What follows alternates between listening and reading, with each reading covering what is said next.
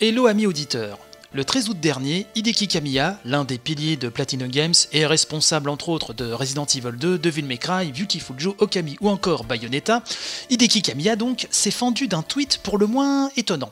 Un tweet à la tonalité plus sérieuse et solennelle que d'habitude. Sur le réseau social du Cuicui Bleu, le turbulent Kamiya remercie publiquement Yoko Taro, le créateur complètement allumé des Nier et des Drakengard, pour le succès surprise de l'action RPG Nier Automata. Ce dernier apportant au studio de bien jolis bénéfices alors que la situation n'était pas franchement Jojo.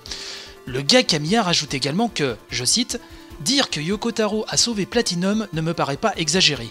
Waouh Rien que ça. On était à deux doigts de retrouver le local et le mobilier de Platinum Games sur le bon coin. On a eu chaud les enfants, on a eu chaud je vous le dis Heureusement que les androïdes ultra classieux 2B, 9S et A2 sont venus redresser la situation avec leurs petits points musclés.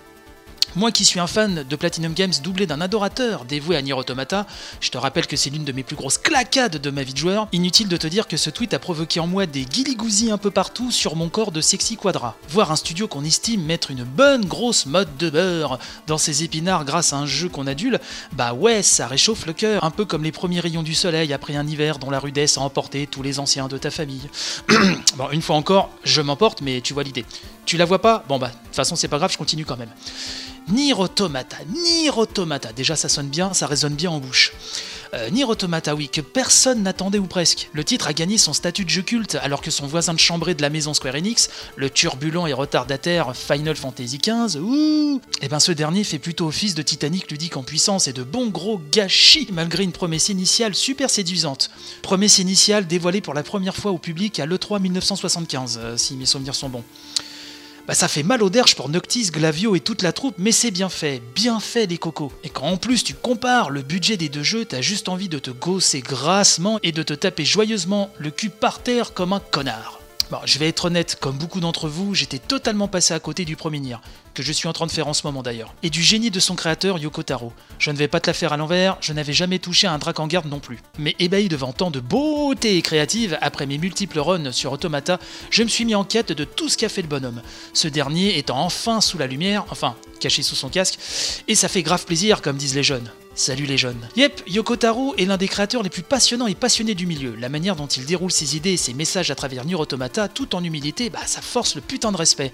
Des propos forts, sur une thématique pourtant déjà maintes fois traitée, une variété de situations hallucinantes, du méta gogo à un quatrième mur brillamment atomisé, une nouvelle fonction donnée au New Game Plus, le tout drapé d'une intelligence rare, oui, ça fait beaucoup, je sais, mais je dis ce que je veux, c'est ma chronique en même temps. D'ailleurs, tant que j'y pense, je te conseille vivement le sujet qui a réalisé l'excellente chaîne YouTube Toko Toko Sur Yoko Taro. C'est à visionner d'urgence. Bon, et que dire du boulot de Platinum dans cette histoire? Eh ben chaque seconde le jeu transpire le charisme, la puissance, la classe intergalactique. Une leçon de jeu vidéo, ouais, rien que ça mon pote. Nimbé d'une des plus belles bandes son entendues ici-bas. Une bande son qui vous entra l'âme toute la vie durant, croyez-moi.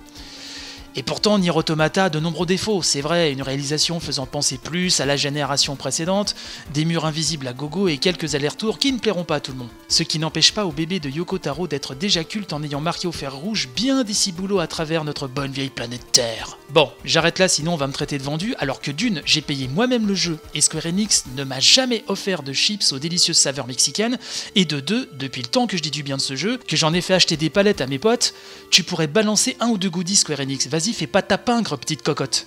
Bon, je conclurai ce billet par une citation de bas de moi. Putain, je suis en train de choper un melon, moi. Le charisme et le génie d'un jeu ne se mesurent pas à la finesse de ses textures. À bon entendeur,